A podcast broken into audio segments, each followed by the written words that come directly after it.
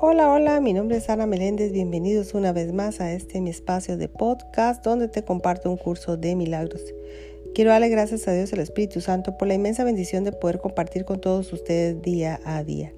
Y estamos y continuamos en el capítulo 21, parte 2, somos responsables de lo que vemos.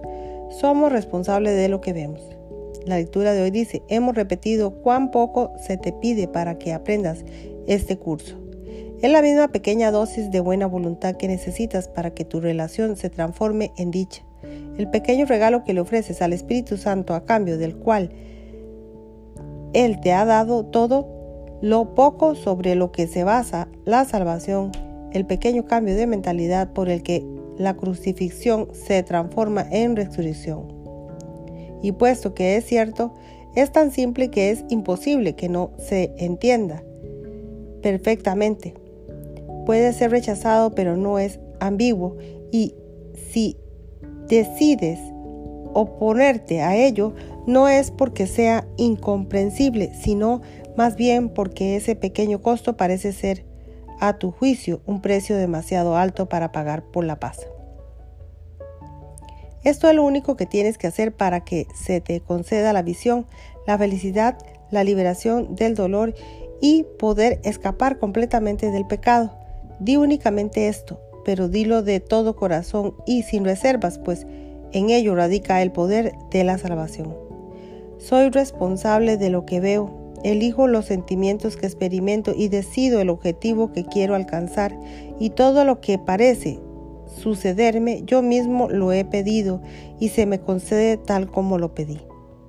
No te engañes por más tiempo pensando que eres impotente ante lo que se te hace. Reconoce únicamente que estabas equivocado y todos los efectos de tus errores desaparecerán. Es imposible que el Hijo de Dios pueda ser controlado por sucesos externos a Él. Es imposible que Él mismo no haya elegido las cosas que le suceden. Su poder de decisión es lo que determina cada situación en la que parece encontrarse, ya sea por casualidad o por coincidencia y ni por las coincidencias ni las casualidades son posibles en el universo tal como Dios lo creó. Fue del cual no existe nada. Si sufres es porque decidiste que tu meta era el pecado. Si eres feliz porque pusiste tu poder de decisión en tus manos de aquel que no puede sino decidir a favor de Dios por ti. Este es el pequeño regalo que le ofreces al Espíritu Santo e incluso eso Él te lo da para que te lo des a ti mismo. Pues mediante este regalo se te concede el poder de liberar a tu Salvador para que Él a su vez te pueda dar la salvación a ti. No resientas tener que dar este o esta pequeña ofrenda, pues si no la das, siguieras viviendo en el mundo tal como lo ves ahora. Mas si la das, todo lo que ves desaparecerá junto con él. Nunca se dio tanto a cambio de tan poco. Este intercambio se efectúa y se conserva en el instante santo. Ahí el mundo que no deseas se lleva ante el que sí deseas, y el mundo que sí deseas se te concede, pues opuesto que lo deseas. Mas para que esto tenga lugar, debes primero reconocer el poder de tu deseo. Tienes que aceptar su fuerza, no su debilidad. Tienes que percibir que lo que es tan poderoso como para construirlo todo un mundo, puede también abandonarlo y puede asimismo aceptar corrección si está dispuesto a reconocer que estaba equivocado. El mundo que ves no es sino el testigo fútil de que tienes razón. Es un testigo de mente. La enseñaste cuál tenía que ser su testimonio y cuándo te lo repitió. Lo escuchaste y te convertiste a ti mismo de que lo que decía haber visto era verdad. Has sido tú quien se ha causado todo esto a sí mismo.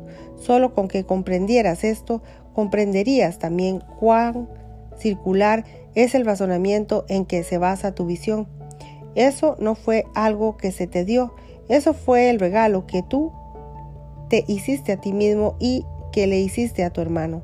Accede entonces a que se le quite y a que sea reemplazado para la verdad. Y a medida que observes el cambio que tiene lugar en él, se te concederá poder verlo en ti mismo.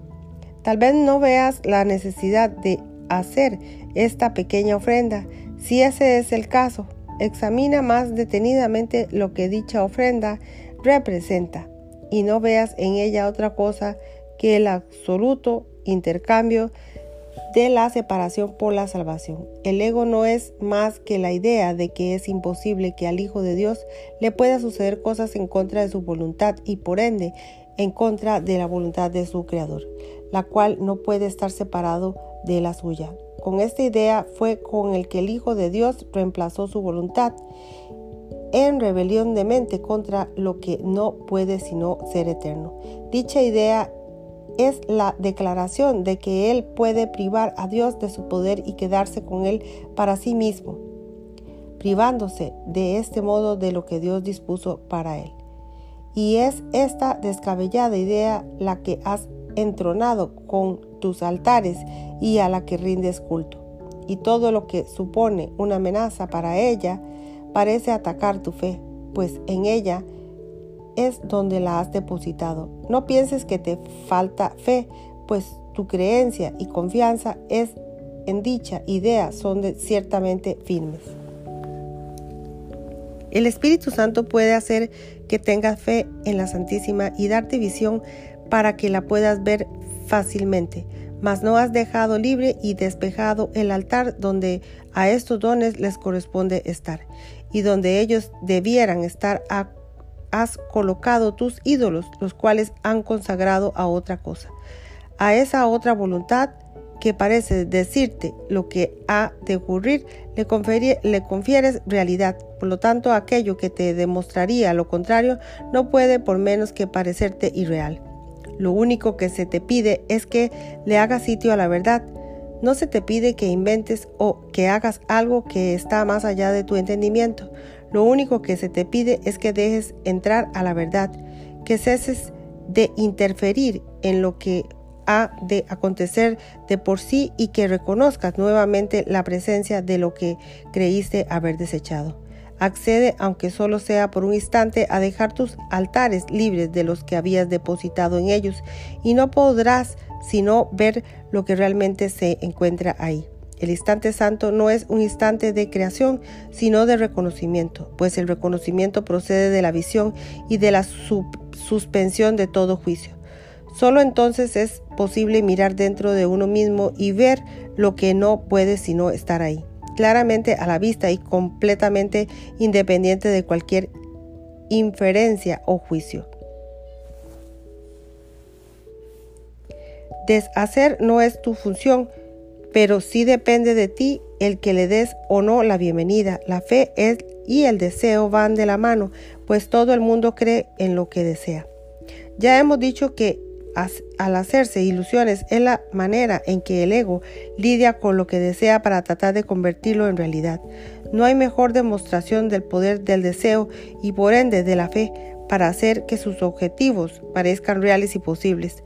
La fe en lo irreal conduce a que se tenga que hacer ajustes en la realidad para que se amolde al objetivo de la locura. El objetivo del pecado induce a la percepción de un mundo temible para justificar su propósito.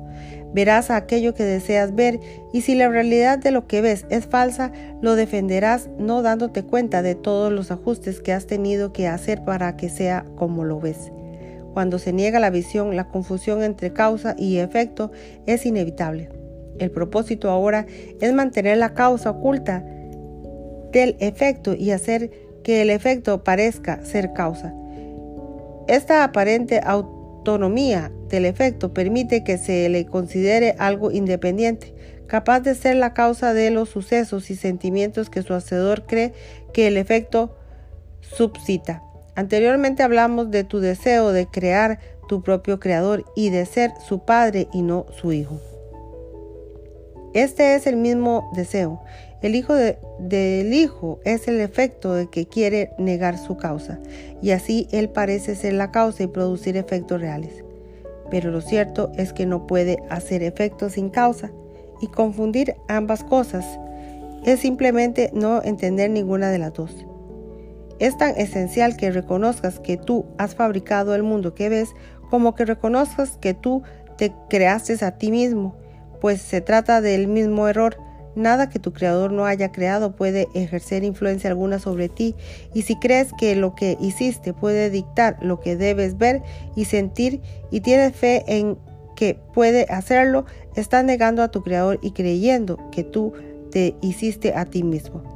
Pues si crees que el mundo que construiste tiene el poder de hacer de ti lo que se te antoje, estás confundiendo padre e hijo, fuente y efecto. Las creaciones del hijo son semejantes a las de su padre, mas al crearlas el hijo no se engaña a sí mismo pensando que él es independiente de su fuente. Su unión con ella es la fuente de su capacidad para crear. Aparte de esto no tiene poder para crear y lo que hace no tiene ningún significado, no altera nada en la creación. Depende enteramente de la locura de su hacedor y y ni siquiera podría servir para justificarla. Tu hermano cree que él fabricó el mundo junto contigo. De este modo niega la creación y cree al igual que tú que el mundo que fabricó lo engendró a él. Y de este modo niega haberlo fabricado. Mas la verdad es que tanto tú como él fuiste creados por un Padre amoroso que os creó juntos y como uno solo. Ve lo que prueba lo que contrario y entrarás negando toda tu realidad. Reconoce en cambio que fuiste tú quien fabricó todo lo que aparentemente se interpone entre tú y tu hermano y os mantiene separados al mundo del otro y a los dos de vuestro Padre y tu instante de liberación habrá llegado. Todos los efectos de eso que hiciste desaparecerán porque su fuente se se habrá puesto al descubierto. La aparente autonomía de su fuente es lo que te mantiene prisionero. Ese es el único mismo error que pensar que eres independientemente de la fuente mediante la cual fuiste creado y que nunca has abandonado. Hasta aquí termina la lectura del día de hoy. Que Dios me le bendiga hoy, mañana y siempre. Gracias, gracias una vez más por haber estado aquí en este espacio que con mucho amor les comparto día a día. Bendiciones.